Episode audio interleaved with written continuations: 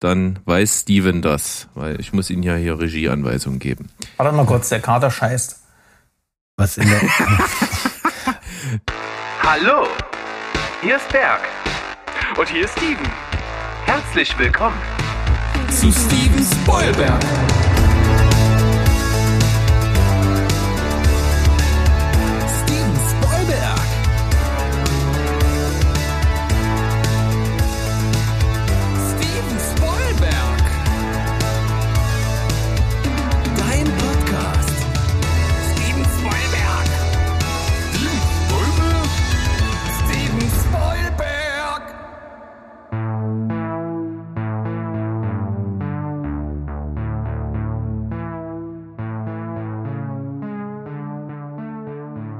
Heidi Ho, Welt da draußen! Herzlich willkommen zu Folge 106 von eurem Lieblingsfilm- und Serienpodcast aus Leipzig. Wir sind zurück, Steven Spoilberg ist back und mit dabei ist natürlich auch der Steven. Ich begrüße dich. Ja, hallo Berg, hallo Welt. Wir sind wieder am Start. Folge 106. Ich bin immer noch fasziniert, dass wir mittlerweile schon dreistellig sind. Das ist echt Wahnsinn, oder? Das finde ich auch beeindruckend. Wir sind, wenn wir unsere beiden Lebensjahre addieren, nicht dreistellig. Das ist gut so. Aber vielleicht werden wir das im Verlauf dieses Podcasts irgendwann mal noch behaupten können. Glaubst du, das wäre ja unglaublich. Also hätten wir ja das praktisch. Übelst krass. Dann hätten wir wahrscheinlich äh, die meisten Podcast-Folgen der Welt aufgenommen. Vielleicht. Ja, was machen wir denn heute, Berg? Folge 106.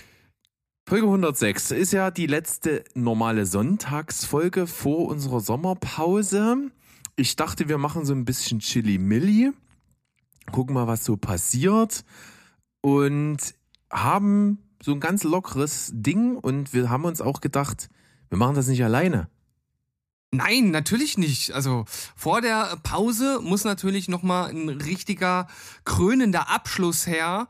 Und ähm, da kommt aber gleich schon so dieser, dieser kleine Schlag in die Magengegend, denn äh, ich muss mich gleich äh, hier verabschieden, werde aber bravourös ersetzt durch gleich drei Podcast-Kollegen äh, aus der ganzen Welt.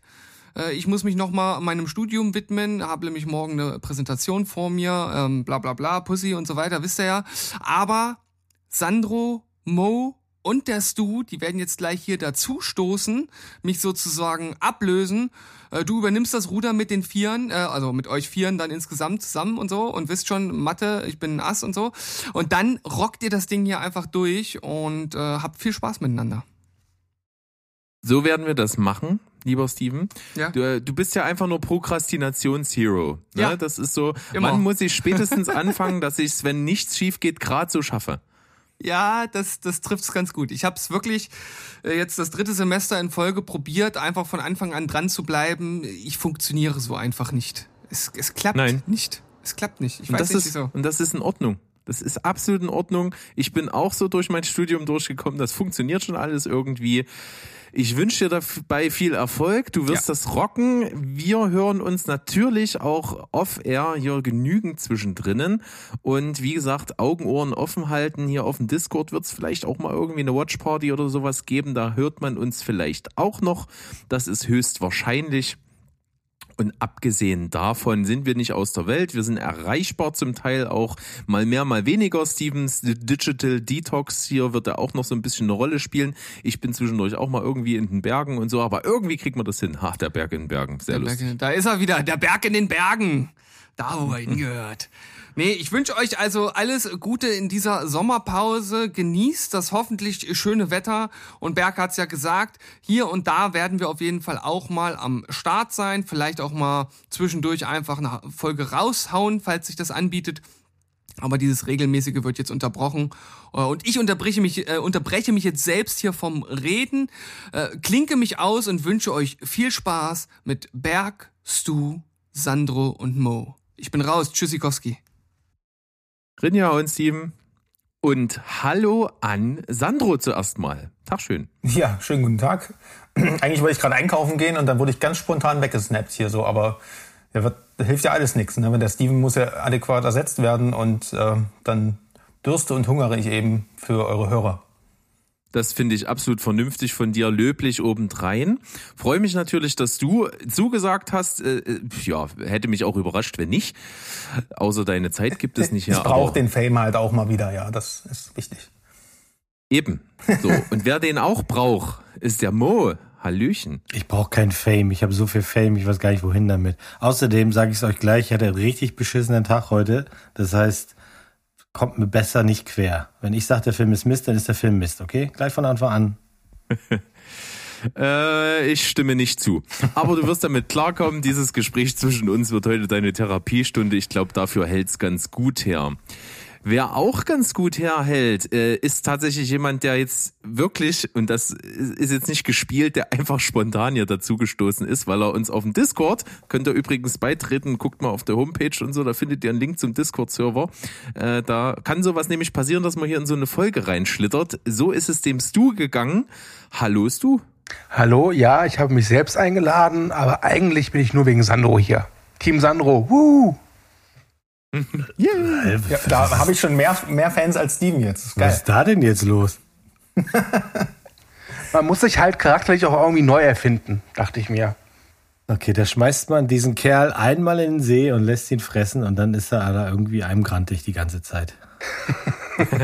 Wenn du den Insider-Witz noch ein bisschen öffentlicher machen willst, darfst du jetzt hier an der Stelle gerne Werbung machen. Also wer mal unbedingt hören will, wie der Stu gefressen wird, dem empfehle ich die Checkmates.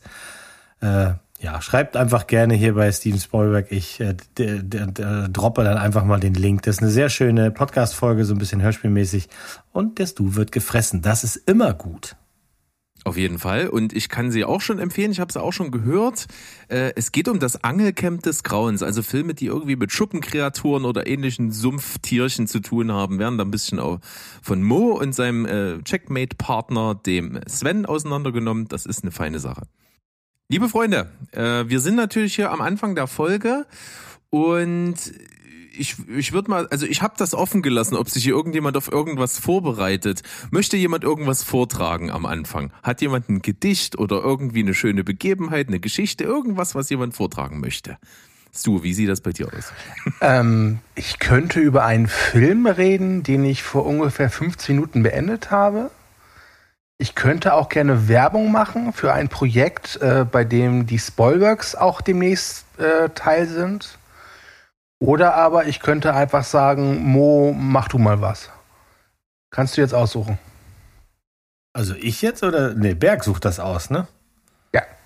Ach so, ja, weil du Mo gesagt hast. Okay, äh, dann bin ich natürlich für die Werbung, weil das wird eine Sache, auf die ich mich selber auch sehr, sehr freue. Ja, okay. Also, ähm, es wird eine kleine Podcast-Miniserie geben, Battle of the Brains. Da duellieren sich die, in Anführungszeichen, befreundeten Podcast Steven Spielberg und Boos Boobs am Blockbusters und der Telehorst. In der ersten Runde treten dann die Damen vom Boos Boobs und Blockbusters gegen den Telehorst an und in der zweiten Runde die Spoilbergs gegen den Telehorst und in der dritten Runde dann natürlich Spoilberg gegen Boos Boobs und Blockbusters. Gott, dieser Titelname ist so, oh. Und ma, äh, mach das mal mit, mit Promille im Kopf. Ja. Mach das mal. Also mir ist mittlerweile auch klar, warum äh, Arlen und Andrea, schöne Grüße, ähm, im Podcast auch immer sagen äh, Busis oder so. Oder das immer abkürzen. Das ist, äh, verwundert mich mittlerweile nicht mehr. Also ich kann mich nicht, ich habe alle Folgen gehört und kann mich nicht an ein einziges Mal erinnern, wo sie das abgekürzt haben. Oh. Boozies. Nice. Kann ich mich echt nicht erinnern. Aber äh, Ja, ich- fall mir ruhig jetzt gut, schon in den Rücken, ist okay. Nicht. Also ich glaube, Stu hat recht. Ja, danke. Danke. Hier. Ich weiß nicht, was bei euch beiden da los ist, ne? Aber der Sache gehen wir auch noch auf den Grund. Ja, die unheilige Allianz hier. Also, ähm, wir haben die Folge noch nicht abgedreht. Äh, Der epische erste Teil vom, mit Horst gegen die Boost Boobs und Blockbusters ist, ist schon durch. Ich habe Großes gehört, äh, sowohl von den Hörsten als auch von den Busis, sage ich jetzt einfach mal. Ach, hast du dich schon vorab info oder danach informiert? Äh, nein, äh, sie haben nichts verlautbaren lassen. Sie haben nur gesagt, das wird was. Okay. Hm. Ja, also Dann sag doch noch mal, wann das zu erwarten ist. Es ist zu erwarten, also wir nehmen ja diesen Podcast gerade am Mittwoch auf und es ist zu erwarten, dass Samstag oder Sonntag des, die erste Runde dann auch online geht. Also wenn ihr das hier hört, dann müsste die erste Runde auch schon erhältlich sein beim Telehorst Oder auch bei Boost Boost und Blockbusters, das werden wir dann sehen. Und ich Vom möchte nicht zu viel, Feinsten. ja, ich möchte nicht zu viel verraten, aber es hat wirklich großen Spaß gemacht. Wir haben viel gelacht und ähm, ich bin auch sehr gespannt auf die zweite Runde. Und ich erst. Und ich Ja. muss auf jeden Fall Steven motivieren. Ich mache Steven fit. Ich mache mit dem das, das, das große Rocky Aufwärmen Trainingsmontagenprogramm. Dann ist er auch wirklich dabei und kann hier helfen. Sehr, sehr gut. Dann äh, frage ich mal einfach Sandro. Sandro, hast du hier eine Tanznummer, so Waldorfschulenmäßig? Oder, na gut, wir haben ja nur Sprach, Sprache. Wir haben kein Bild zur Verfügung, aber vielleicht verbal. Ja, hallo? Hast du die Frage schon gestellt? Ich habe die Frage schon gestellt. Ja, das, da war irgendwie, da ist irgendwie gerade ein Blitz eingeschlagen. Ähm, sag, dann fragst du doch einfach bitte nochmal. Ich, ich frage dich gerne nochmal. Äh, lieber Sandro, hast du hier irgendwas Hübsches vorbereitet für den Anfang? Ich habe jetzt gemutmaßt, dass es eine Waldorf-Tanzschulennummer sein könnte, aber das äh, scheitert natürlich daran, dass wir hier ohne Bild sind. Ach so, äh, nein, habe ich nicht. Ähm, also natürlich, wie eingangs erwähnt, äh, ganz spontan war das nicht. Also ne, hab, wir haben schon das jetzt mal vor ein paar Tagen mal abgesprochen. Aber das Einzige, was ich so ein bisschen für mich zurechtgelegt habe, sind so ein paar äh, äh, ja, Rewatches, die ich in letzter Zeit gemacht habe und einfach nochmal ja, geschaut, wie ich das ja entsprechend dann hier kundtun kann. Aber ansonsten habe ich leider diesmal kein Gedicht äh, für, für irgendeine eurer Mütter vorbereitet. Sorry. Ich hätte Gut, ein Gedicht über Sandro. Oh, jetzt kommt's. Jetzt, jetzt wird richtig geschleimt. Die, auf der Schleimspur rutscht der aus, 100 pro. Ja, pass auf, Sandro ist der Beste, die anderen zwei sind die Reste. Bam. So, für dich, Sandro. Wunderschön. Danke.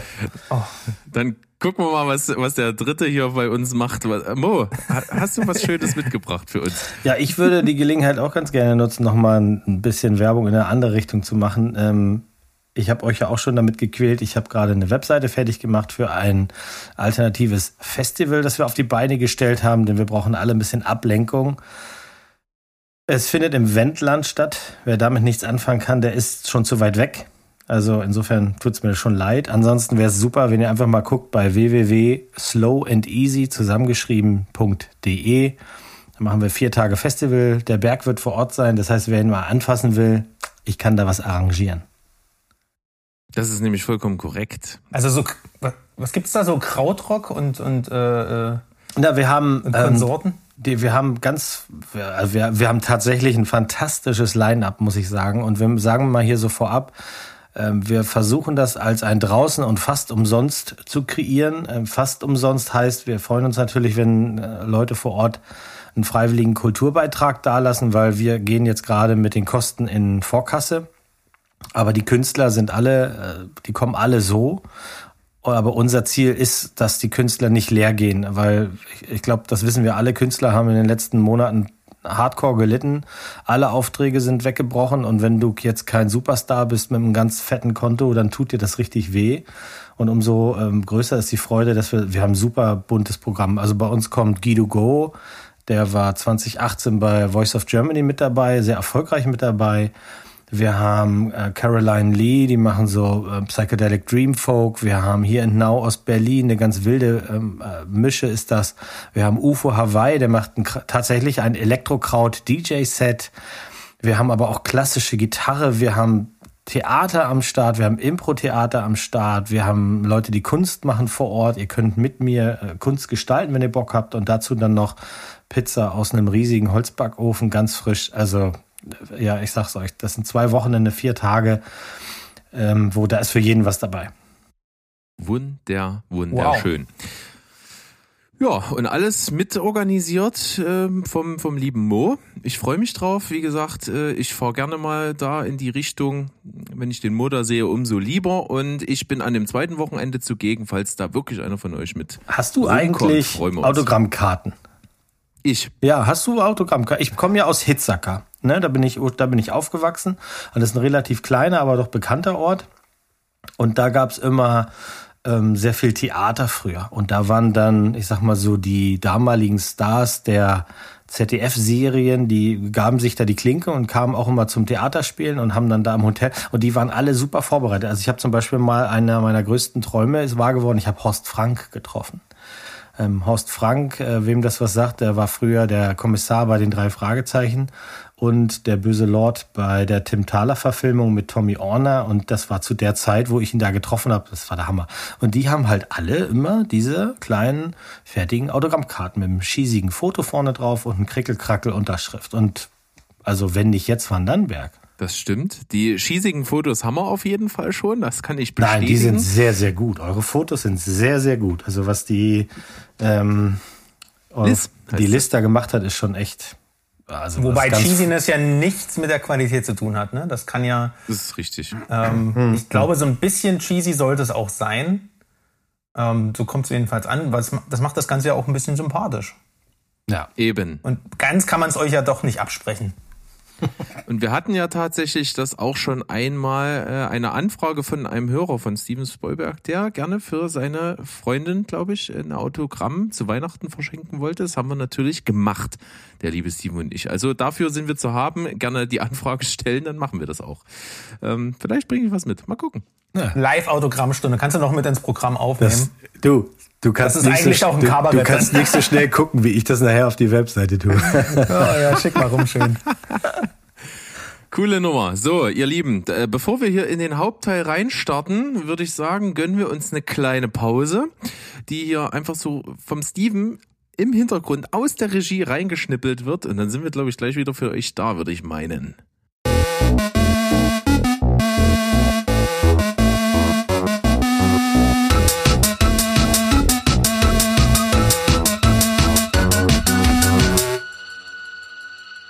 Wir sind zurück aus der Pause, haben über den Code von Katzen geredet, aber das ist ein anderes Thema. Wollen wir hier nicht weiter ausweiten und wir gehen ohne Umschweife einfach mal rein in die Folge. Und normalerweise ist so direkt nach der Pause bei uns ja so der, die Zeit für die Empfehlungen der Woche. Äh, Dadurch, dass ich aber keine Lust habe, äh, ab nächste Woche, wo ich im Urlaub bin, das hier alles auf Social Media aufzubereiten, äh, machen wir das kurzerhand anders. Äh, wir machen so einen kleinen Blog, wo es um ein Thema geht, welches vielleicht den meisten Leuten äh, ge- geläufig ist, vielen vielleicht nicht. Es geht um Rewatches, die ganze Problematik, wie oft guckt man denn einen Film? Guckt man Filme nur einmal in der Regel? Guckt man Filme noch ein zweites oder drittes Mal? Gibt es Filme, die man immer wieder schaut? Das ist, glaube ich, ein Thema, was absolut individuell für jeden Einzelnen ist. Ähm, ich kann für Steven hier an der Stelle sprechen. Das ist ja ein Typ, der in 90 Prozent der Fälle nie eine Zweitsichtung eines Filmes macht äh, und nur so ausgewählte Filme vielleicht immer mal wieder guckt. Und es kommt ja auch durchaus öfter vor, wenn man den Podcast hier bei uns verfolgt, dass wir über manche Filme, über die wir reden, sagen, oh, den müsste man eigentlich noch mal gucken. Ob man es dann wirklich macht, ist eine andere Frage, aber wir widmen uns dem Thema hier einfach mal und ich glaube, da ist dann genügend Futter für euch dabei, was man sich so anschauen könnte. Und ich fange einfach mal beim Kollegen Stu an. Wie ist das bei dir? Was ist so Rewatch-mäßig bei dir los? Also durch ähm, die Streaming-Dienste ähm, bin ich wirklich jemand ge geworden, der regelmäßig Rewatch macht, macht weil es einfach einfacher ist. Ähm, ich habe keine große Filmsammlung zu Hause. Ich habe halt die Filme, die ich großartig finde, die will ich auch haptisch haben. Aber ansonsten so Sachen, äh, die ich halt nur ganz gut fand, die hole ich mir nicht auf, äh, auf Disc. Und ab und zu, was heißt ab und zu, schon regelmäßig, wenn ich ehrlich bin, überkommt mich dann so das Gefühl, ah, dieser eine Film, da habe ich jetzt irgendwie, warum auch immer, Bock drauf. Und dann gucke ich halt, gibt's den bei Amazon, Netflix oder Disney Plus. Und dann, äh, wenn die Antwort Ja lautet, gucke ich mir den ganz oft an.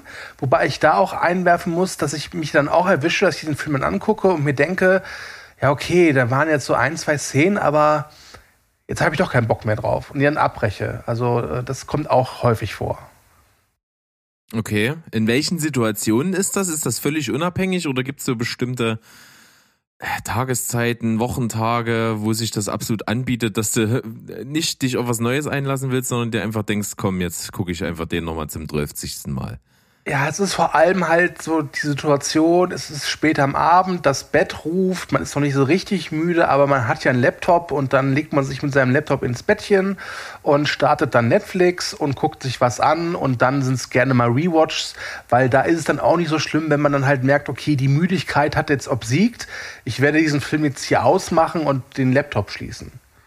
Also Rewatches mhm. sind für mich immer ganz gerne genommen, wenn ich halt eben ja anfange, in die Bettschwere zu verfallen. Ach, wie poetisch. Ja, ne? Wunderschön. Ne?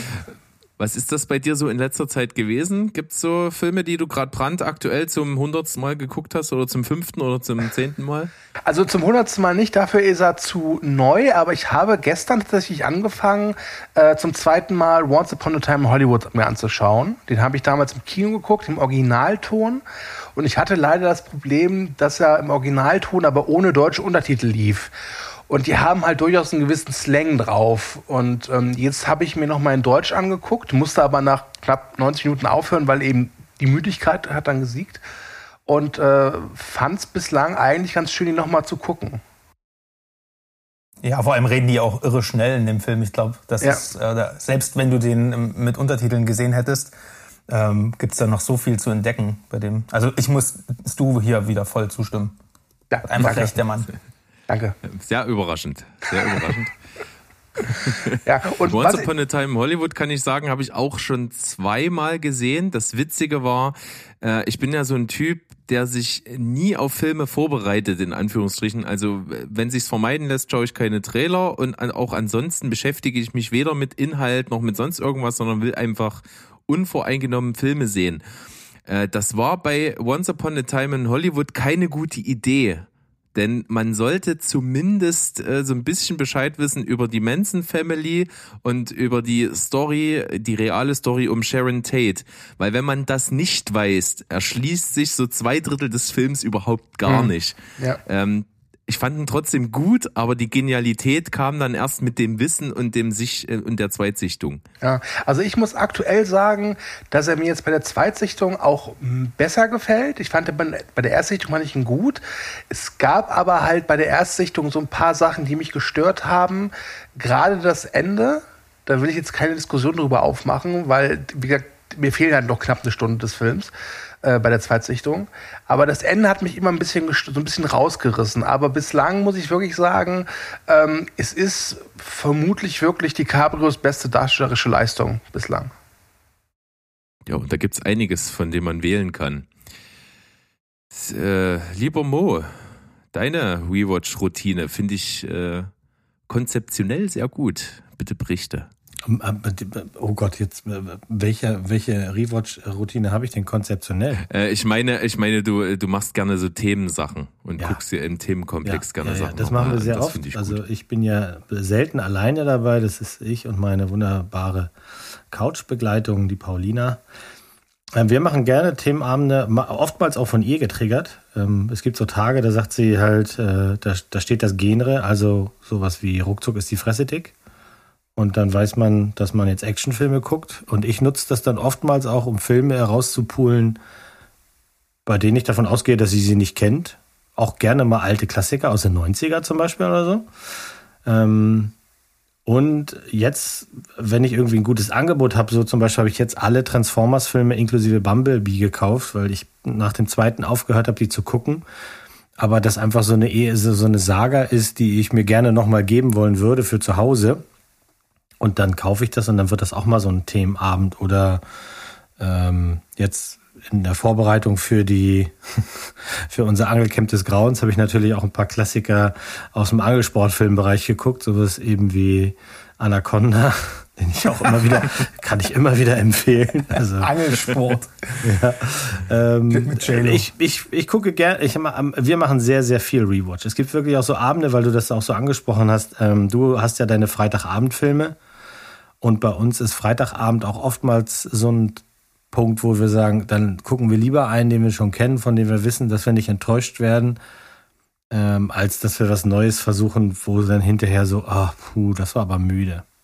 Was mich jetzt aber an der Stelle nochmal interessieren würde, was ist denn hm, bei euch einzeln, was sind denn die Filme, die ihr am allerhäufigsten äh, gesehen habt? Und ich ich gebe jetzt meinen mal gleich vor, dann höre ich auch auf zu reden. Der Film, den ich tatsächlich am aller, aller, aller häufigsten gesehen habe, und da steckt auch eine traurige Geschichte hinter, ist, ich, ich entschuldige mich jetzt schon, ähm, ist die Rocky Horror Picture Show.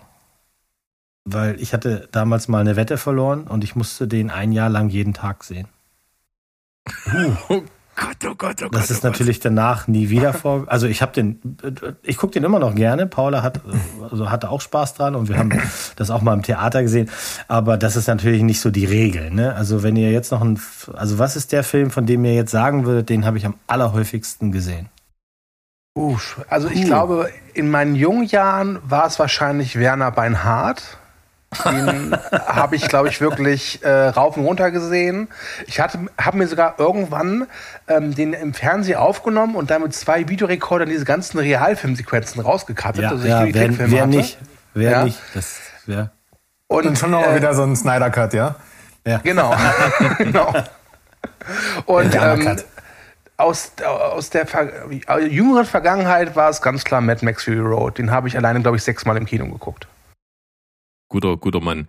Also bei mir ist es, glaube ich, am ehesten auch, was so Kindheit angeht, weil ich fand das witzig, dass du das angesprochen hast. Du, du hast ja gesagt, durch die Streamingdienste ist es halt einfacher geworden zu rewatchen. Aber ich würde halt behaupten, die Streamingdienste sind dafür verantwortlich, dass ich immer, immer seltener rewatche, weil ich halt immer mehr Neues konsumieren kann. Äh, und gerade als Kind, wo so in meiner Jugend, da war ja noch VHS und so, da bist du ja auch einfach an neue Filme schwer rangekommen. Im Film, im Fernsehen kam zwar immer mal noch was, aber da warst du ja auch an Zeiten gebunden. Das heißt, wenn ich als, als Schulkind früher irgendwie Ferien hatte und Bock auf einen Film hatte, dann hatte ich halt nur Papas VHS-Sammlung. Und da habe ich natürlich häufig irgendwelche Filme geguckt. Das heißt, da geht's also in die Zeit zurück. Das waren was, das waren so Filme eben wie Mrs. Doubtfire, der war oft mit dabei. Den kann ich auf jeden Fall mitsprechen. Ich habe aber manche mögen es heiß ganz, ganz oft gesehen. Äh, The Birdcage dann später ist auch so ein Lieblingsfilm geworden, den ich immer wieder schauen kann. Und dann so Beispiele, die dann schon ein bisschen aus der späteren Zeit sind. Also ich habe zum Beispiel Superbad, ist ein Film, den ich mir immer wieder gerne angucke. Also manchmal eben, wenn, wie Mo schon sagt, Freitagabend ist ein Film sein soll, der mich jetzt definitiv nicht enttäuscht, also was, was man kennt, dann geht der Griff oft gerne mal zu Superbad. Äh, den finde ich immer großartig. Ansonsten, ja, La La Land äh, kriegt langsam so einen Status, den ich immer mal wieder mit meiner Frau zusammen gucke. Immer wenn wir irgendwie mal echt einen schönen Abend haben und uns denken, jetzt noch irgendwie den perfekten Film obendrauf, dann ist es der. Okay, Sandro? Ähm, ich weiß, ich bin gerade ein bisschen verwirrt. Soll ich jetzt äh, Filme, äh, die ich oft gesehen habe, droppen oder sagen, was ich von äh, Rewatches halte? Oder beides irgendwie Du kombinieren? Mal, verbinde mal beides, aber mich würde wirklich interessieren, was ist der Film, den du am allerhäufigsten gesehen hast? Okay, also dann war das doch die richtige Tendenz, um das jetzt nicht hier wieder auseinanderzureißen. Ähm, mir fehlt hier so ein bisschen das Geekige bei euch. Also ich habe irgendwie als Kind schon, ähm, auch ich bin da auch bei dir, VHS, äh, und dann gab's halt so die ähm, Videothek im Dorf. Und da, oh, das, das war immer ein Abenteuer. Das war fast wie bis zum, war fast wie auf dem Rummel gehen. Und dann äh, halt wirklich, also der, die ersten beiden Batman ähm, ganz oft ausgeliehen und dann halt, also ich glaube, ich habe die Kassette auch ruiniert. Und äh, natürlich so die erste Star Wars Box da gab es dann die Special Edition und oh, die habe ich dann irgendwann auch mal bekommen und auch kaputt geleiert. Und was ich jetzt auch vor kurzem wieder gesehen habe, ein Film, den ich auch unglaublich oft damals gesehen habe, also so oft, dass ich halt, ich konnte halt auch jetzt noch mitsprechen, äh, war halt tatsächlich der Power Rangers Film von 95. Was für eine mhm. absolute Obergrütze, aber ich, ich fand ihn immer noch geil. Also ähm, ich, ich kann das total gut verstehen, wie ich den mit sechs oder sieben Jahren so abfeiern äh, äh, konnte. Weil das ist halt ein Film, der von vornherein. ich glaube, das ist nicht anders, als wenn die Macher heute an Sharknado rangehen. Die wissen, dass die hier puren Trash produzieren, äh, haben bloß ein bisschen mehr Budget in der Hand. Aber es war einfach nur unglaublich unterhaltsam. Also mein inneres Kind hat dem Film auch äh, 11 von 10 Punkte geben müssen. Ich war da auch äh, sehr erschrocken, wie schlecht die Effekte waren. Aber ja, das sind so Sachen, ähm, wo ich halt einfach immer noch mitsprechen kann. So, da weiß ich einfach, wie oft ich, ich habe den bestimmt als Kind fast jede Woche gesehen, so, ne? Also diese, diese Filme, solche mhm. ähm, nerdigen Sachen vor allem, auch Ninja Turtles und sowas, um Gottes Willen. Ja, Ja, bin ich voll dabei. Also Ninja Turtles, die sind bei mir auch sehr, sehr häufig über den Bildschirm geleiert. Ähm, der dritte nicht ganz so viel, weil da, da hat selbst das Kind in mir schon gewusst, dass der dritte irgendwie Murks ist. Aber der, der ist halt trotzdem auch irgendwie an die zehnmal über den Bildschirm geflimmert. Also, Ja. aber die anderen halt eben doch ungleich mehr. Mhm. Und Ach, ihr seid noch so jung alle, Mann. Ja, ist richtig. Äh, aber du kannst ja aus Erfahrung schöpfen, lieber Mo. Ja, ich bin, ich bin so alt, dass ich E.T. im Kino gesehen habe. Ey, ist, das abgefahren. Wo was, wobei das nichts zu heißen hat. Das ist auch so ein typischer Film, der mehrmals im Kino läuft, weil er irgendwie wieder einen Remaster bekommt oder so irgendeine. Anniversary. Ja, ja, ich will dich. Aber nein, ich möchte, ich möchte eine neue Tür des Gesprächs ausstoßen, weil Ja. ähm, Das ja, ich habe da, da, davon bin ich ein großer Freund übrigens von diesen. Ähm, Genau, wollte ich nämlich auch sagen. Ich habe nämlich damals Star Wars auch 1997, 98 zum Beispiel im Kino gesehen. Mhm. Ähm, bevor so Episode 1 dann kam, gab es die Special Edition und ich habe das ja auch äh, aus, aus einer ganz kindlichen Perspektive betrachtet und das hat tatsächlich auch so mein, das hat mich auch, ich habe da ja auch kind, als Kind gar nicht drüber nachgedacht, oh, ja, hatte ich ja jetzt schon hundertmal gesehen, aber du bist ja ins Kino gerannt und hast dir ja dann, nach bist du zu Pizza Hut und hast dir noch alles mitgenommen, was es da gab so und Mützen und damals ah, bist ja Merch begeistert gewesen in dem Alter. Und das Star Wars hat das ja komplett aus, ausgehebelt. Und ähm, ja, das dann halt auch äh, im Kino zu sehen, war für mich dann nochmal, das hat wahrscheinlich auch so ein bisschen das äh, Fundament dafür gelegt, dass ich gerne rewatche und auch gerne Filme öfter sehe, um vor allem in so einer vielfältigen äh, nerdigen Welt halt auch jedes Detail, jeden Planeten, jeden Namen von jeder Figur im Hintergrund äh, auswendig lernen zu können. Und äh, das hat so ein bisschen mich auch geprägt. Ja, ich habe das auch immer wieder genossen und Filme, die ich sehr gern mag, zum Beispiel letztes Jahr auch nochmal The Dark Knight oder so, äh, immer mal wieder im Kino gesehen, um die Begeisterung halt auch nochmal zu, ja, neu zu erleben. Und meistens klappt das auch. Finde ich auf jeden Fall sehr geil. Ähm, Dark Knight habe ich nämlich auch ähm, auch dann nochmal zum, weiß wie ich, fünften, sechsten Mal gesehen, als dann äh, endlich auch The Dark Knight Rises kam, dann die komplette Trilogie mal im Kino gegeben. Das war auch ganz cool. Also da gibt's schon so coole Sachen, die man machen kann. Und äh, schön ist es eben auch, wenn mal so ältere Filme dann nochmal neu rauskommen. Aber es gibt ja auch dann nochmal so kleine Kinos, die gerne auch mal nicht, wenn es einen Anlass gibt, sondern einfach mal so den ins Programm nehmen in irgendwelchen Sommerspecials oder weiß der Geier was. Äh, da gibt's schon so ein paar Sachen, die kann man sich dann immer wieder geben. Ähm, bei mir war es jetzt äh, in letzter Zeit so, ich habe relativ selten gerewatcht. Halt eben mal vor kurzem war eben dieser berühmte Moment, wir, wir wollten einfach mal noch so den, die Kirsche auf, den, auf einen schönen Tag setzen und haben dann wirklich nochmal La La Land zusammengeschaut. Das war halt echt auch nochmal wunderbar. Den, den kann ich auch immer wieder gucken. Das ist so ein Film, der nutzt sich für mich nicht ab. Aber ich habe natürlich auch letztens mal die Gunst der Stunde genutzt in meinen absoluten Lieblingsfilm Lost in Translation mal wieder gesehen.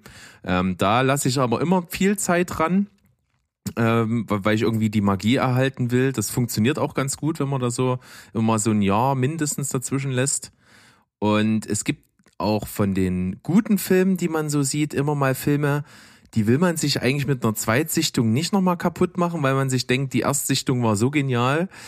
Äh, aber es gibt auch Filme, die leben dann davon und gewinnen nochmal. So war es letztens zum Beispiel bei mir bei Der Leuchtturm. Den habe ich nochmal jetzt gesehen und der ist wirklich mit jedem Mal sehen brillanter. Den habe ich immer noch nicht gesehen. Tja, ich kann empfehlen. Jetzt, jetzt bin ich traurig. Ihr habt den Sandro traurig gemacht, schämt euch. Also ich kenne das äh, mit diesem, mit dieser, mit dieser, ich nenne es mal Angst, dass man einen Film äh, irgendwie schlecht macht, wenn man ihn zum zweiten Mal guckt. Ähm, ich habe das, also meine Mutter zum Beispiel hat damals äh, äh, diesen Kevin Costa Western, jetzt fällt mir der Name nicht ein, der mit dem Wolf tanzt, im Kino geguckt und war hellauf begeistert und weigert sich seitdem diesen Film nochmal zu gucken, weil sie halt gesagt hat, es war das beste Erlebnis im Kino, was sie halt eben jemals hatte, auf einer großen Leinwand diesen Film zu sehen. Und das äh, fand ich, äh, also ich habe da Respekt vor. Bei mir ist es oft so, es gibt Filme, wo ich sage, okay, die brauchen einfach, die, die, die lasse ich jetzt erstmal sacken und schaue mir die aber irgendwann garantiert nochmal an. Ähm, das, das, also ich habe leider keinen Film, wo ich sage, den habe ich einmal geguckt und der war so gut, ich will ihn nie wiedersehen. Ähm, weil irgendwie reizt es mich dann doch immer noch, die nochmal zu gucken, um vielleicht noch irgendwas anderes zu finden in dem Film, zu entdecken oder halt eben auch, dass äh, meine Meinung sich ändert. Das kann ja natürlich auch passieren. Ne? Ich, ich glaube, jeder kennt das, dass man einen Film super fand, ihn dann nochmal guckt mit ein paar Jahren dazwischen und plötzlich sich denkt so, ach du Schande. Das fand ich dann ja an dem gut. Mhm, Aber das, ich denke, das sind aber auch eher so Sachen, wo dein persönlicher Geschmack reift äh, und sich der oder der sich ein bisschen verändert hat, egal ob das jetzt jung und, äh, und alt wären oder einfach viele Filme konsumiert haben und so, dass sich der ganze cineastische Horizont verändert. Meistens ist, macht man das ja eigentlich mit der Intention, dass man eher nochmal hinterfragen will, ob der Film wirklich so schlecht war. Also so geht's mir oder ob man den vielleicht jetzt erstmal nur nicht in Gänze erfasst hat, weil man vielleicht nicht in der richtigen Situation gerade war oder äh, äh, einfach auch nicht die ganze Message von dem Film mitbekommen hat und sich dann vielleicht ein bisschen mit dem Film beschäftigt hat oder das hat sacken lassen und dann schaut man ein zweites Mal und denkt sich plötzlich, aha, warum habe ich das damals nicht so äh, nicht so gesehen? Also so, das ist eher so meine Herangehensweise, warum ich gerne Exakt. einen Film nochmal schaue. Kann ich, kann ich total aus eigener Erfahrung auch sprechen. Also es ist auch wirklich so, dass so, so Geschmack sich ja auch verändert und dass man auch ähm, offener wird für, für so besonders irgendwie außergewöhnliche Filme. Mir ging es zum Beispiel damals so, ich fand beim ersten Mal schauen Adams Äpfel total furchtbar. Was? So als Beispiel, den fand ich beim ersten Mal gucken furchtbar. Ich, weil, ich finde ihn jetzt großartig, aber ich, ich weiß nicht, was da los war. Und äh, ich habe zum Beispiel sehr, sehr, sehr, sehr lange gebraucht für Pulp Fiction. Also den fand ich erst irgendwie nach dem vierten Mal gucken gut. Das war bei mir bei Reservoir Dog so. Ja, es ist, äh, es ist unterschiedlich. Gerade bei so Tarantino-Sachen kann ich das total verstehen, weil der hat ja auch einfach gerade am Anfang seiner Karriere, wo eben Reservoir Dogs und Pulp Fiction dazugehören, ähm, da, da war der auch irgendwie so ein bisschen seiner Zeit voraus, einfach. Und, und das, das hat keiner noch so richtig verstanden und irgendwie, äh, oder verstanden schon, aber es war irgendwie so komisch. Und wenn du da nicht drin warst, in, ja, in diesem Vibe, dann war das seltsam. Zum Beispiel fand ich auch einen meiner absoluten Lieblingsfilme, den habe ich nach dem ersten Mal schauen, glaube ich, eine 5,5 gegeben. Das ist No Country for Old Men. Krass. Ich glaube, du fandst den, lass mich raten, du fandst ihn beim ersten Mal bestimmt langweilig. Bestimmt. Weil so ging es mir, Äh, ging mir das nämlich. Ich fand, ich fand, und vor allem wie er geendet hat, da dachte ich mir so, Ja, äh, genau, das der, Ende hat mir der voll Film vor den hat Kopf doch gar gestoßen. nichts zu erzählen. So. Ja. Und äh, erst später ähm, checkt man so die Message und die Grundaussage und ja. Na, dann habe ich ja noch Hoffnung, dass der Berg irgendwann nochmal Dance, Dance in the Dark guckt. Und das, hat- der muss zehnmal schauen, bis er, bis er sich nach ganz oben arbeitet. Yep. Aber ich habe den Stu hier, der pflichtet mir bei, dass Dancer in the Dark ganz schlimm ist. Ich mag den auch nicht, nein. Ich mag Dance in the Dark auch nicht, du. Also das ist nicht so mein Film. Gott sei Dank. du findest gut. Das ist der Unterschied. Ansonsten habe ich, ähm, jetzt sind wir ein kleines bisschen wieder bei Werbung, ich habe mir äh, in Vorbereitung auf einen zweiteiligen Podcast von unseren lieben Kolleginnen Boost Boobs und Blockbusters auch vor kurzem endlich mal nach über zehn Jahren das zweite Mal Fight Club reingezogen. Das ist doch auch mal was Das Geiles. ist sehr interessant, weil ich habe mir vorgestern Fight Club nochmal angesehen, weil ich durch einen lieben Kollegen und Freund so ein siebentägiges äh, Mubi-Probeabo habe und da war der halt drin und ähm, ja, war wieder schön. Absolut. Äh, Und bei mir wirklich so ein wirklich großer Abstand dazwischen. Und auch im Hinterkopf so die Erinnerung, so gut fand ich ihn gar nicht beim ersten Mal gucken. Aber jetzt muss ich sagen, der hat sich auf jeden Fall seinen Stand verdient. Aber muss auch trotzdem kritisch feststellen, der ist auch ein Kind seiner Zeit. Also der ist äh, schon deutlich 90er. Das, das merkt Ja. man. Und das, das, das nimmt ein bisschen was an der Faszination weg. Wobei, ich muss halt sagen, das ist so ein Film, ich habe den das erste Mal gesehen mit Anfang 20. Da fand ich ihn einfach nur cool gemacht und habe nicht so wirklich drauf geachtet, was da eigentlich gesagt oder was da passiert. Ähm, und ich finde, das ist so ein Film, der wächst mit mir mit irgendwie. Ich gucke den so gefühlt alle zwei, drei Jahre, gucke ich den mal. Und das ist auch so ein Film, wenn der anfängt, ich muss den zu Ende gucken, weil der einen so mitreißt. Es ist so ein Film, der nimmt einen so hinten am Nacken und sagt so, du kommst jetzt mal mit, ob du willst oder nicht. Ähnlich wie Mad Max Fury Road. Und ähm, ich finde, das sind so viele Sachen drin in diesem Film, die immer noch ganz wunderbar funktionieren. Also ähm, diese, diese ganzen Ebenen, die da aufgemacht werden und auch wie sich die, die- auch meine Sicht auf den Film verändert, weil ich fand früher Tyler Durden war für mich der geilste Arsch der Welt, ne? Und mittlerweile denke ich mir so, boah, was für ein Arschloch. Na, jetzt Ja, ist das ja bei aber für dich ist ist das auch- ja jetzt auch der, ähm, der Sandro dann, ne? Aber du, ich kann dir auch ewig zuhören, wie du über Filme redest. Okay, aber wenn Sandro mein Tyler Durden ist, dann eine Frage. Sandro, bist du überhaupt wahr? Bist du echt? ich bin eigentlich äh, Stevens cooles Alter-Ego. Okay. Das ist, das ist interessant.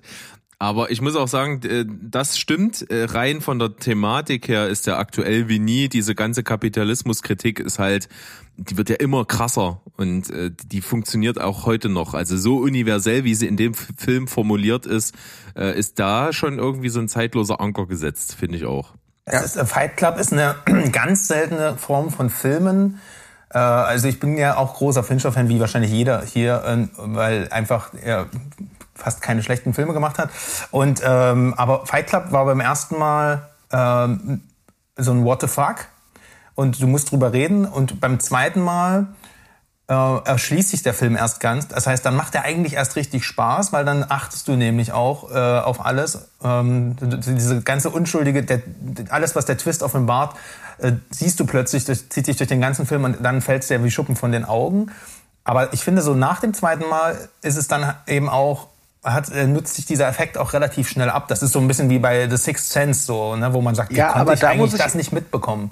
Also es tut mir jetzt leid, da muss ich jetzt äh, ein bisschen intervenieren. Tut mir leid, Sandro, bitte sei mir nicht böse. Aber ja, ich finde, bisschen. aber ich finde das gar nicht schlimm, weil äh, auch bei Sixth Sense, klar, beim ersten Mal hast du diesen Twist. Und der Twist von The Sixth Sense ist für mich immer noch einer der besten Filmtwists aller Zeiten. Ähm, und dann guckst du ihn nochmal und dann achtest du halt drauf, ah, okay, da war der Hinweis und da so ein Detail, dass du, ach klar, was war ich doof. Aber ich finde, dass die Filme trotzdem funktionieren. Das Sixth Sense ist immerhin äh, immer noch, trotz, wenn du den Twist kennst, immer noch ein sehr schönes Drama über, über, eine, über eine einsame Kinderseele. Und bei Fight Club geht es ja auch nicht nur darum, dass der Film am Ende die lange Nase zeigt und sagt, so guck mal, das war eine dieselbe Person, haha, jetzt haben wir dich verarscht. Und der hat ja auch eine ganz klare Aussage. Und auch von der Machart her ist der, wie ich schon sagte, der ist einfach komplett mitreißend. Deswegen finde ich das gar nicht so wild, dass du halt, äh, also, nee, anders, anders gesagt. Ich finde, dass du nichts verlierst, wenn du halt diesen Twist schon kennst. Nein, das wollte ich auch gar nicht damit sagen. Das ist nur das so ist ja gut. Dann wenn ich den jetzt, ja, ja, das ist, äh, ich, wie gesagt, ich, ich liebe den Film auch, aber zum Beispiel, wenn ich jetzt, ich vergleiche den einfach mal mit einem anderen Fincher, um das Kapitel vielleicht schnell abzuhaken, mit Sieben, der absolut, mein absoluter Lieblingsfilm von ihm. Das ist ein Twist, äh, der offen, also der versteckt sich nicht in jeder Pore der Handlung. Äh, und, und also bei, bei Fight Club ist es natürlich so, dass um diese, diesen, diesen Twist, der natürlich auch herum inszeniert wird, ne, um, um, um nicht, und zum Beispiel, dass die nicht in, in, mit anderen zusammen in einem Bild sind und äh, das heißt, die Inszenierung, das ist ist wiederum sehr kreativ, was das angeht, aber man, äh, bei Sieben ist, ist es zum Beispiel die Geschichte äh, und der Twist äh, findet ganz woanders statt und ähm, hat aber am Ende stellt aber am Ende den ganzen Film auf den Kopf und äh, das ist so für mich völlig unterschiedlicher Einsatz von Twists und äh, macht auch immer wieder für mich so einen Unterschied äh, wie ich wenn, wenn ich zum Beispiel gern Leuten und da bin ich wieder wie Mo erst gesagt hatte was auch großen Spaß macht, ist solche Filme, die man liebt und die man auch aufgrund des Twists und der Message und und allem liebt. Aber das dann das erste Mal mit Leuten zu erleben und das dann wieder die, sich zurückzuholen, dieses Gefühl, wie fand ich den beim ersten Mal? Und ähm, ja, genau, ich weiß nicht mehr, worauf ich hinaus will, aber es gibt da einfach unterschiedliche Arten, äh, warum man dann Rewatch macht oder wie der zweite und dritte und zehnte Rewatch dann wirken kann, finde ich. Ich finde, manche Twists äh, sind immer wieder gleich geil und andere äh, verlieren so natürlich ihre Wirkung, haben dafür beim ersten Mal einen absoluten Impact. So. Das, das kommt ja, immer drauf an. Das hatte ich vor knapp zwei, drei Jahren, da habe ich mir mal wieder, oder zum zweiten Mal diesen Lucky Number 11 angeguckt.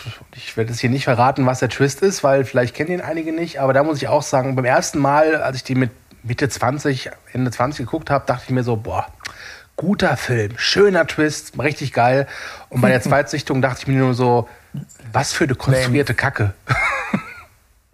Ein Beispiel noch für, ein, für einen guten Twist, der, äh, der den ganzen Film auf den Kopf stellt, aber den man, wo man immer wieder den Film rewatchen will, aufgrund, äh, weil man eigentlich nur auf den Twist wartet, ist sowas wie Cabin in the Woods man sagt, ich finde es ja um, noch geiler, den Film nochmal zu sehen und dann äh, und, und dieses, dieses Ende dann halt zu genießen, äh, weil es so abstrus ist. So, ne? Also der, ohne da diesen ich, Twist ja. würde sich der Film gar nicht lohnen. So.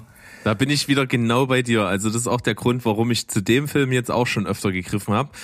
auch ein Film, zu dem ich gezwungen werden musste. Ich habe den das erste Mal gesehen und fand den mega scheiße. Da habe ich dem, glaube ich, unter fünf gegeben. Also fand ihn total kacke.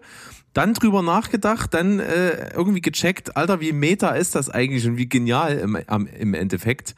Und haben nochmal geguckt, da fand ich ihn dann schon absolut genial. Und jetzt ist es genau der Grund, weil ich das scheiß Ende sehen will dass ich den Film rewatche, weil das Ende ist einfach eins der brillantesten Enden, die du nie im Leben kommen sehen kannst. Das, das ist, Nicht, das macht Riesenspaß. Nicht nur das, das Ende, ähm, wenn du das, diesen Film das erste äh, komplett kennst und du schaust ihn das erste Mal jemanden, der ihn nicht kennt und sagst, das ist ein Horrorfilm und der heißt Cabin in the Woods und checkst vielleicht noch den Trailer vorher ab, oh, okay, mach an. Und dann geht der Film los mit diesen beiden Typen dort, ihr wisst, was ich meine.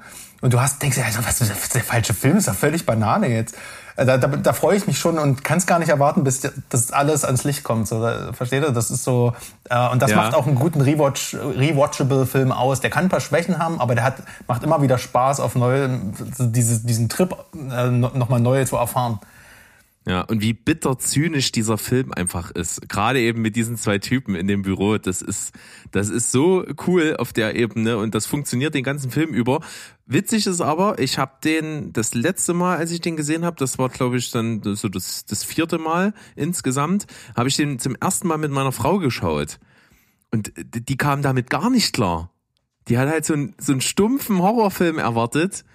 Und, und den kriegt man ja zum Teil auch, aber eben völlig anders. Und das, das hat sie so überfordert auf einmal, weil sie damit gar nicht gerechnet hat. So, das, also es kann auch nochmal ganz anders wirken, wenn man es vorher nicht weiß. Ähm, kann gut sein, kann schlecht sein. Ich denke mal, wenn sie den das zweite Mal sehen würde, wäre es auch wieder ganz anders und dann würde sie den viel besser wahrnehmen können. Das, so unterschiedlich ist das. Gute alte Thema Erwartungshaltung. Bist du? Bitte. Danke. äh, mein Pro-Tipp, schaut den Film mit jemandem, der Einhornaffin ist. Am besten eine Person, die eine Einhorndecke hat, die sogar Einhorn-Klopapier besitzt.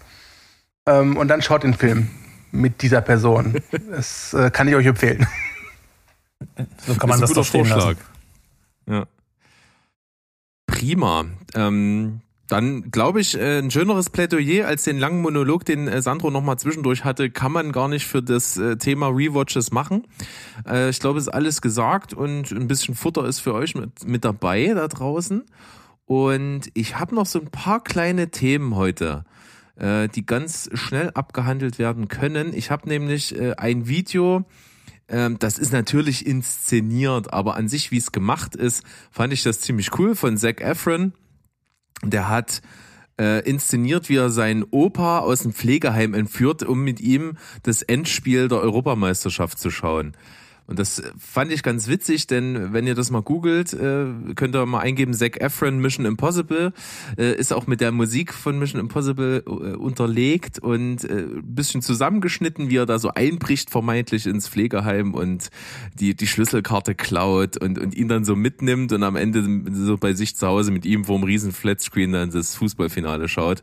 Ist ein schönes Ding. Habt ihr es gesehen? Stu, hast du es gesehen? Äh, nein, gar nicht. Ich bin auch absolut non-Fußballer-affin. ich äh, wusste, dass die EM ist, glaube ich, zwei Tage vom Finale. Ja.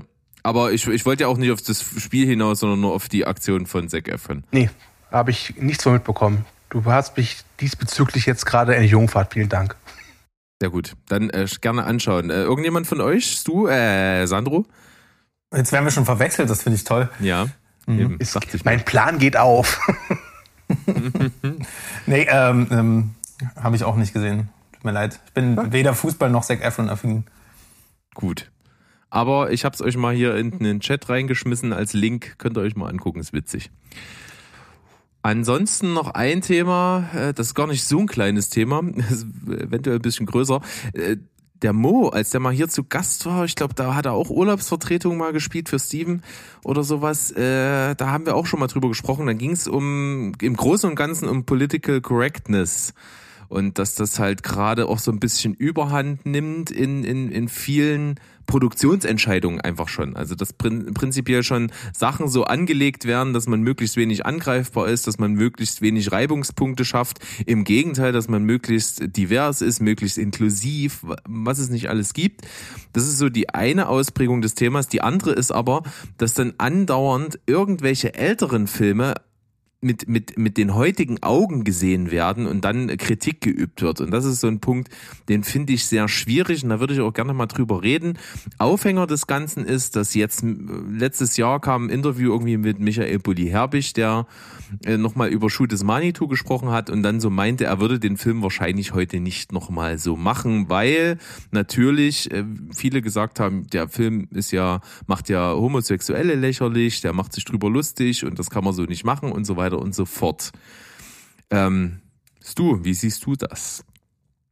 Uh, ähm, schweres Thema. Ähm, ich, ich, sehe es auch ein bisschen so, dass wir uns so Richtung Cancel Culture hinbewegen. Finde es aber ein paar Aspekten nicht schlimm. Also wenn Michael Bulli Herbig sagt, er würde den Schuh des Manitou heute nicht mehr so drehen, kann ich verstehen.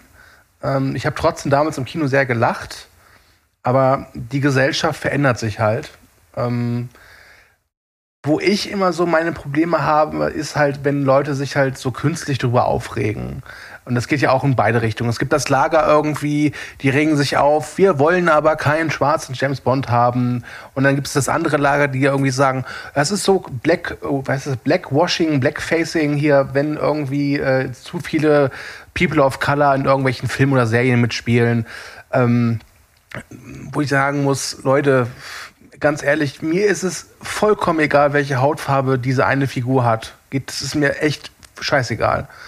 Und ähm, ich finde aber auch, dass man so alte Sachen immer im Kontext betrachten muss. Es gibt natürlich ein paar Sachen, die sind echt hart. Also zum Beispiel äh, Birth of a Nation von äh, D.W. Griffith, der wirklich einer der filmtechnisch wegweisendsten Film aller Zeiten ist, der, aber inhaltlich so rassistisch ist und ja mit dafür gesorgt hat, dass der Ku Klux Klan erst richtig in den Aufschwung gekommen ist, da habe ich dann durchaus echt Probleme bei solchen Sachen. Aber insgesamt äh, kann ich auch heute noch über so alte Little Britain lachen, mich kaputt lachen. Und die waren ja auch wirklich äh, homophob und rassistisch.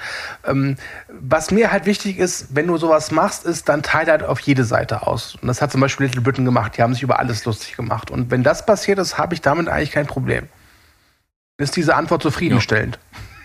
Die finde ich sehr zufriedenstellend, Danke. gerade auch mit dem Verweis nochmal auf den typisch britischen Humor. Da gibt's ja einige Vertreter, die genau sich das auf die Fahne geschrieben haben.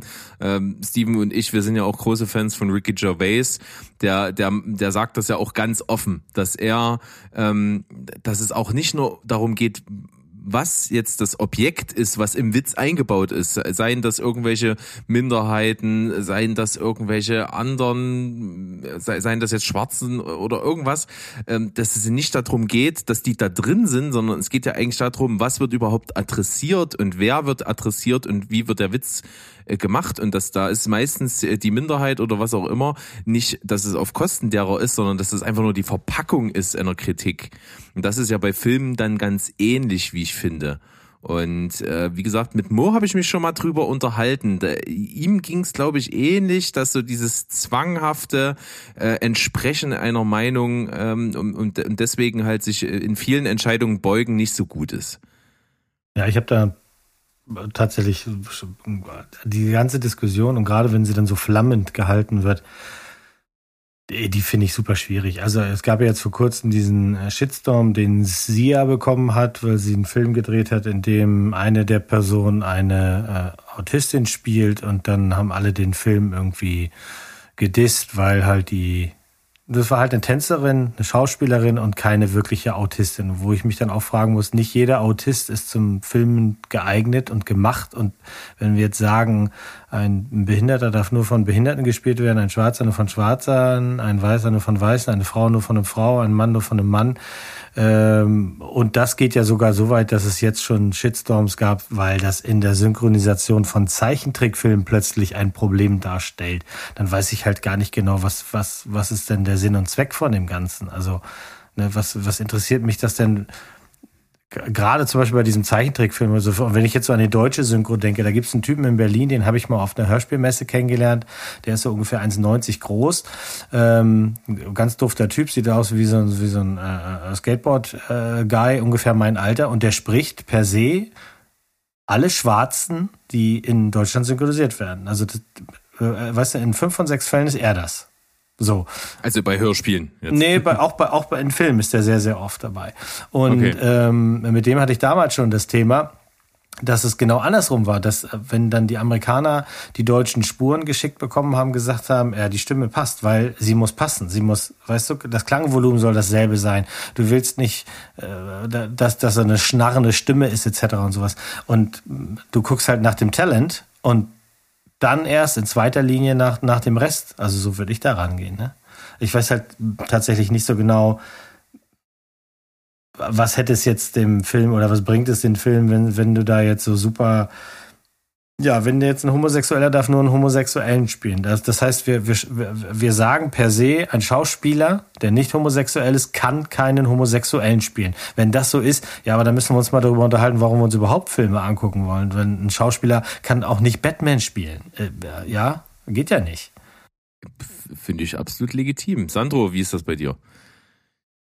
Naja, da muss ich Mo auf jeden Fall recht geben. Das kann nicht einfach irgendjemand Batman spielen, weil äh, ja, ich bin Batman und würde ja da schon irgendwie eine Klage einreichen.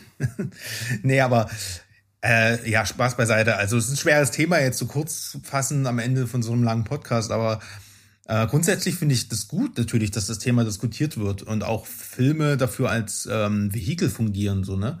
Weil es ist halt nun mal ein Massenphänomen und es gibt natürlich auch politische Filme, äh, soll es auch geben, wo die Darsteller ja, wo es auch nicht um Diversität geht, sondern geht es eher äh, darum, ist das Thema halt, äh, repräsentiert das irgendwie eine Minderheit, die da endlich mal ähm, auch ins rechte Licht gerückt wird und geht es da um Authentizität und ähm, ja, ich finde das eher dann immer ein bisschen kritisch, wie gewisse Nationalitäten äh, stereotypisch dargestellt werden. Ne? Also zum Beispiel die Sowjetunion ist immer ganz trist und russische ähm, ja, Soldaten äh, oder äh, selbst wenn die, äh, die, also die sprechen auch nie Russisch, die äh, sprechen immer amerikanisch mit Akzent, so weißt du. Das ist halt unauthentisch und vermittelt halt auch ein ganz, so ein ganz falsches Bild, finde ich. Aber ja, das ist halt, das sind halt also Faktoren, man muss sich halt am Ende einfach darüber im Klaren sein, dass es hier um ein kommerzielles Produkt geht. Äh, das ist auch der Grund, warum in Hollywood-Filmen so viele Chinesen rumlaufen. Nicht, weil die äh, da irgendwie Völkerverständigung schaffen wollen oder Diversität, sondern weil der chinesische Markt so groß ist und die dort einfach die Filme unterbringen wollen. Das ist alles. Das kann man gut oder schlecht finden, aber Fakt ist, das wird immer so sein. Und warum? Weil die Produzenten Geld verdienen wollen. Wenn ich jetzt ein Produzent bin, dann würde ich natürlich auch Schauspieler nehmen, die Leute ins Kino locken. Und da wäre mir scheißegal, welches Geschlecht er hat.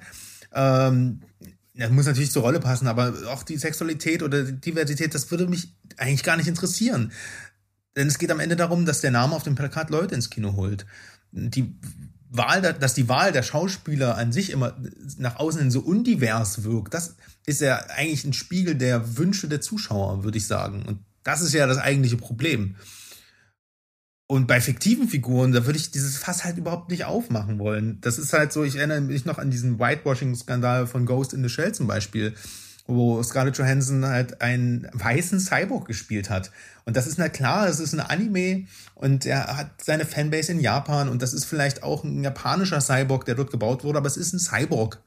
Mein Gott, Leute, ähm, am Ende wäre der Film vielleicht äh, in Japan gar nicht entstanden, weil das Budget gefehlt hätte. Und ein amerikanischer Produzent möchte natürlich eine amerikanische Schauspielerin, die Leute ins Kino holt. Und das ist so, das ist so, äh, ja, das macht es irgendwie echt schwer und mich nervt sowas halt auch. Generell halt auch, wenn man sich überlegt, wie weit so ein Medium wie Comics eigentlich da auch äh, ist in so einem Zusammenhang. Da sind Personen, die werden immer wieder getauscht in andere Multiversen, dann gibt's andere Geschlechter, dann gibt's andere Nationalitäten und Hautfarben. Das ist ganz, das ist seit den 60ern so, dass es da eine Lady Thor gibt und äh, der Ancient One äh, wurde in Doctor Strange umgecastet mit Tilda Swinton zur Frau gemacht. Äh, Nick Fury war mal ein Weißer und jetzt ist Sam Jackson halt die Rolle und jetzt würden sich alle drüber aufregen, wenn ein Weißer wieder in einem Reboot den spielen würde. Weißt du, und das führt dann eben auch zu so einer totalen, äh, so einer Diversität steht halt über dem Filmprodukt am Ende. Und das führt dann auch dazu, dass dann so eine Filme wie Black Panther äh, als bester Film nominiert werden, äh, bloß weil die halt äh, bloß weil der Film halt ein durchweg schwarzes Ensemble hat, fast, außer Martin Freeman und ähm, schwarzen Regisseur und so. Ähm, aber ja, ist der denn jetzt so wichtig für die schwarze Kultur oder was repräsentiert er? Oder ist das einfach auch nur wieder da, weil es irgendwie eine Botschaft überbringen soll? Ist schwierig, auf jeden Fall. Wobei ich sagen muss, ich bei den Oscars fand ich es sehr gut, dass diese Kampagne Oscars so weit gestartet worden ist, weil das ließ sich einfach nicht ableugnen, dass die Oscars da wirklich ein Problem hatten. Und jetzt gibt's halt diese, ich nenne es mal Schwämme von ähm, afroamerikanischen Schauspielern oder Filmemachern, Filmemacherinnen, die dann nominiert werden. Aber ich finde, das ist gut, das ist richtig. Weil äh, davor in den 90 Jahren war das halt ein Witz. Ich glaube, Halle Berry hat irgendwann in den 2000ern war es die erste Afroamerikanerin, die jemals als Hauptdarstellerin einen Oscar bekommen hat. In dieser damals wahrscheinlich 80-jährigen Tradition der Oscars. Und das zeigt sehr deutlich, dass das echt ein bisschen wenig ist. Auch halt, ähm, Frauen allgemein bei den Oscars, gerade wenn es um Regie geht. Äh, das finde ich sehr schön, dass sich da Hollywood anscheinend ein bisschen öffnet. Und ähm, bislang haben die Frauen auch gezeigt, was sie können. Ähm, ich finde, das ist notwendig. Und ich glaube, das wird noch eine Zeit lang dauern, bis wir dann endlich mal zu einem Punkt angekommen sind, wo eigentlich Hautfarbe Geschlecht oder Religion eigentlich gar keine Rolle mehr spielt. Aber das wird noch dauern. Und ich wage zu bezweifeln, dass wir das in unserer Lebenszeit noch mitbekommen werden. Und man muss ja auch dann dazu sagen, dass die Oscars mittlerweile ja wirklich immer, immer mehr und mit jedem Jahr auch ein bisschen mehr, was, was so die filmische Qualität von Filmen angeht, ja sinnlos geworden ist. Also da muss ich sagen, ich fand zum Beispiel die Oscars dieses Jahr alleine jetzt für den Film, die nominiert worden sind, sehr stark, unglaublich stark, wirklich. Ähm, die Verleihung an sich war halt ein blöder Witz, ja, müssen wir nicht drüber reden, aber ich fand, die Filme dieses Jahr waren äh, sehr gut bis herausragend. Habe ich jetzt nicht unbedingt so im Hinterkopf. Ich habe aber auch nicht allzu viel tatsächlich dieses Jahr davon gesehen. Aber trotzdem bleibe ich mal so ein bisschen bei der Meinung, ich finde halt so die, die, die, die filmische Qualität repräsentieren die Oscars jetzt nicht mehr so unbedingt von den Filmen, die in einem Jahr rauskommen. Ich glaube, da ist, äh, was Sandro meinte, dass du, äh, Quatsch, was du meintest, die Symbolwirkung, dass ähm, da mehr drauf geachtet wird, dass jetzt äh, mehr Frauen da nominiert werden, dass mehr schwarze Filme und Filmemacher und so weiter mit dabei sind, dass das äh, die Symbolwirkung mehr wiegt, als dass ich jetzt wirklich noch darüber rede, wo die Qualität ist, weil die, die haben die Oscars für mich schon eine ganze Weile nicht mehr. Mhm. Ja, also früher waren die Oscars halt dafür gut. Du konntest halt dann, wenn der Film auf VHS oder DVD kommt, konntest du schön dieses Oscar-Symbol auf die Hülle klatschen und sagen, hier Oscar gekrönt. Äh, und das hat dann durchaus für einen Anstieg der Verkaufszahlen gesorgt. Es ist ja sogar so, dass, glaube ich, in der Geschichte der Oscars, glaube ich, nur ein einziger Film, der Best Picture gewonnen hat, es nicht geschafft hat, nach den Oscars nochmal Gewinn zu machen. Das war The Hurt Locker. Das war der einzige Film, der äh, Best Picture gewonnen hat und dann letztlich doch mit Minus kommerziell rausgegangen ist. Tja, das ist äh, eine krasse Entwicklung. Aber wo ich nochmal anknüpfen wollte, das war nämlich, äh, als Sandro gesprochen hatte, und zwar ging es da ja auch nochmal so um diese Produktionsentscheidungen. Und wir dürfen ja auch nicht vergessen, das ist auch ja in der Diskussion gerade gefallen, dass ja so ein Film auch ein Unterhaltungsmedium ist und natürlich auch irgendwie einen Markt hat.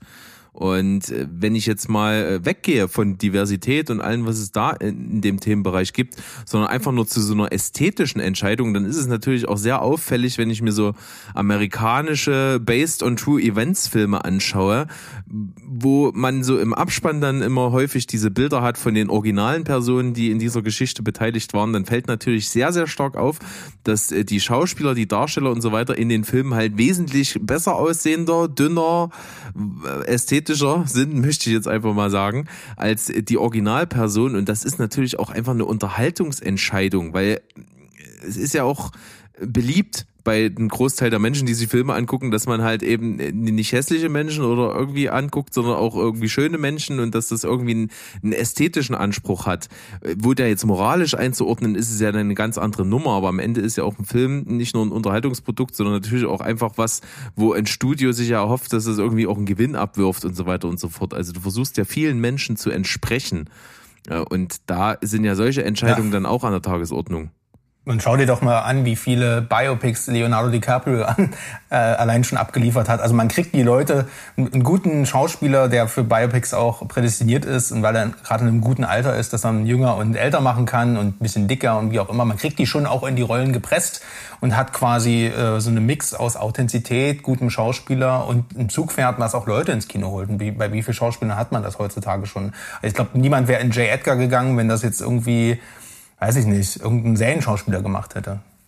Brauchst Ja. halt den Namen. Das stimmt. Aber so ist das halt. So ist das halt.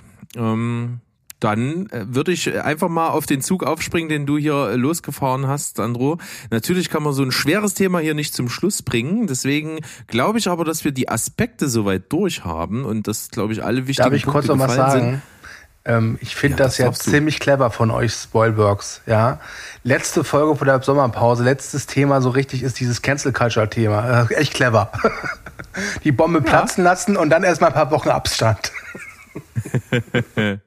Das ist äh, durchaus nicht gewollt. Ähm, Nein, ich, ich habe ja noch was Fluffiges zum Schluss, weil wer so, sag ich mal, immer mal so zugehört hat in den letzten Folgen, der weiß, dass Steven und ich auch so ein bisschen Musik rausgehauen haben, äh, dass immer mal so ein Song fällt, den wir hier so ähm, mal so abfeiern und so mal empfehlen. Und da gibt's natürlich auch unsere Playlists. Es gibt natürlich die zwei großen Playlists, die Steven und ich äh, gemacht haben von unserer persönlichen äh, Musikgeschichte, wie sich das so bei uns entwickelt hat. Aber es gibt ja auch die Random Songs Playlist. Und wenn ihr mögt, kann jeder von euch da gerne mal einen Song draufpacken.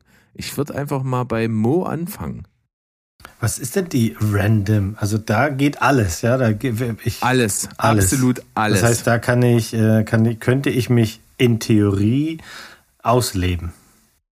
Du kannst dich völlig ausleben. Okay. Äh, Steven hat zum Beispiel einen 50-Minuten-Song draufgepackt, Nee, das- den das meine ich. keiner hören wird. Nee, das, das meine ich. Was ich mache, ist ein Song, den, den, ich kann das schlecht einschätzen, wie viele Leute den kennen, aber das ist einer von den Songs, die, wenn du einen guten Tag hast und du hast einfach gute Laune, dann gibt es so Songs, die fangen an, die haben, die treiben und dann werden die lauter und dann werden die ein bisschen schneller und dann werden die lauter und dann lauter. Und wenn du dann ein bisschen mitsingen kannst, ist das einfach geil. Dann hast du drei, mit dreieinhalb Minuten Spaß. Und sowas äh, hätte ich jetzt. Und zwar von einer Band, die heißt Reverend and the Makers. Und der Song heißt Heavyweight Champion of the World. Und wenn ihr den nicht kennt, dann macht den mal an, weil das ist einfach ein geiles Brett. Das ist super. Es macht so viel Spaß. Ist auf der Playlist. Dann geht's rüber zu Sandro, der sich bestimmt nicht entscheiden kann, weil er so viel Musik konsumiert und sich jetzt denkt, scheiße, was nehme ich? Das ist wirklich eigentlich nicht möglich jetzt gerade. Wie soll ich? Oh Gott. Ähm, ähm, ähm, du möchtest, ich, ich lasse dir den, den Vortritt. Äh, ja, gut, äh, dann darf jetzt der einen Song wählen, der so überhaupt gar nicht musikaffin ist und Musik immer nur dann hört, wenn er einkaufen geht. Und das letzte Lied, was ich gehört habe, nehme ich jetzt einfach, das ist Block Party Like Eating Glass. Aber schönes Ding. Dann, dann packe ich das jetzt, drauf. jetzt, jetzt kennt ihr das auch alle, oder Na, was? Block, Ich kenn Block Party nicht. kennt Nee, man ich- doch ich- natürlich, meine Freunde. Blockparty, ja, das, den Song habe ich nicht im Ohr, aber dafür ist ja die Liste auch da, auch für, für mich und für Steven, dass wir da einfach mal gucken, was da so gerade heiß und fettig ist auf der Liste. ich habe mich auch noch nicht entschieden. Ich mache das hier, glaube ich, relativ spontan, aber ich würde mal einen Song draufpacken, den mir Steven vor einiger Zeit mal zugeschickt hat. Und zwar ist es ein, ein, ein Feature-Song. Ähm, als Feature, nämlich an den Drums, ist Travis Barker, den man ja kennt von Blink 182. Und äh, singen tut das die gute Willow. Und die ist die Tochter von Will Smith. Macht so ein bisschen auf, auf, auf Punk and Soul, würde ich es nennen. Oh, warte Äh, mal, und der- hat die nicht mal dieses ätzende Whip My Hair gemacht? Wüsste ich nicht. Oh, okay. Wüsste ich nicht. Ähm, und deswegen packe ich von Willow drauf Transparent Soul featuring Travis Barker. Cooler Song, mag ich total und ähm, ich kann sogar noch ein bisschen mehr als diese, diese normale Albumversion kann ich empfehlen. Ihr googelt das einfach mal äh, und findet bei YouTube die Live-Version bei Jimmy Kimmel. Das ist äh, vom Feinsten, da klingt ihre Stimme nämlich nochmal ein bisschen cooler. Da ist sie nicht so kaputt produziert. So, Sandro, deine Stunde schlägt. Oh Gott, ähm, also ich hab, ähm, wir nehmen einfach mal von der Band Leprous den Song Below, weil den hatte ich die letzten Tage mal wieder in der Playlist und das ist so schön Led Zeppelin und äh, muss ja nicht immer nur auf die Schnauze sein. Deswegen, den würde ich jetzt anmachen, wenn ich nicht mit euch sprechen würde. Oh, ich hätte noch so viele Ideen, ne? Machen wir das jetzt bitte immer? Ja, wenn du da bist, darfst du immer einen Song draufpacken, egal wann. Es ist auch egal welche Folge, es muss nicht die Sonntagsfolge sein. Immer wenn du denkst, jetzt, jetzt ein Song, dann drauf, drauf da. So, meine Lieben, ähm, ich glaube, wir haben dem Steven ein bisschen Ehre erwiesen. Ihr habt alle euren Teil dazu mehr als beigetragen, würde ich meinen. Und ich verabschiede mich an der Stelle erstmal nur vom lieben Stu, denn der hat ja auch noch Termine, der muss ja auch mal wieder äh, einen Film rewatchen und was es da nicht alles gibt. Ähm, und deswegen bedanke ich mich zuerst bei dir, lieber Stu. Es war mir eine große, große Freude. Es war mir äh, da- noch größere noch Freude häufig dabei. hören. Danke. Es war mir auch eine sehr, sehr große, große Freude. Äh, vor allem, weil da Sandro dabei war. Team Sandro. Ja, Wie, du ist jetzt raus oder was? der ist jetzt erstmal raus. Ja, ähm, Du hast dich für eine weitere Folge verpflichtet. Du darfst nicht einfach gehen. Ähm, guck mal bitte ins Kleingedruckte von dem Vertrag. Dankeschön. Und äh, genau, aber damit habe ich auch gesagt, ihr beiden bleibt da. Sandrolina Molly ist back in der nächsten Folge, die am Donnerstag kommt. Das ist dann wirklich die letzte vor der Sommerpause. Es wird nochmal eine XXL CCC Folge Cinema Couch Kompass. Was haben wir geschaut? Wir erzählen's euch. Und deswegen, ohne größere Umschweife, würde ich mal sagen, tschüss, ciao und goodbye. Bleibt spoilerfrei. Habe ich jetzt mal alleine gemacht und äh, liebe Grüße an Steven.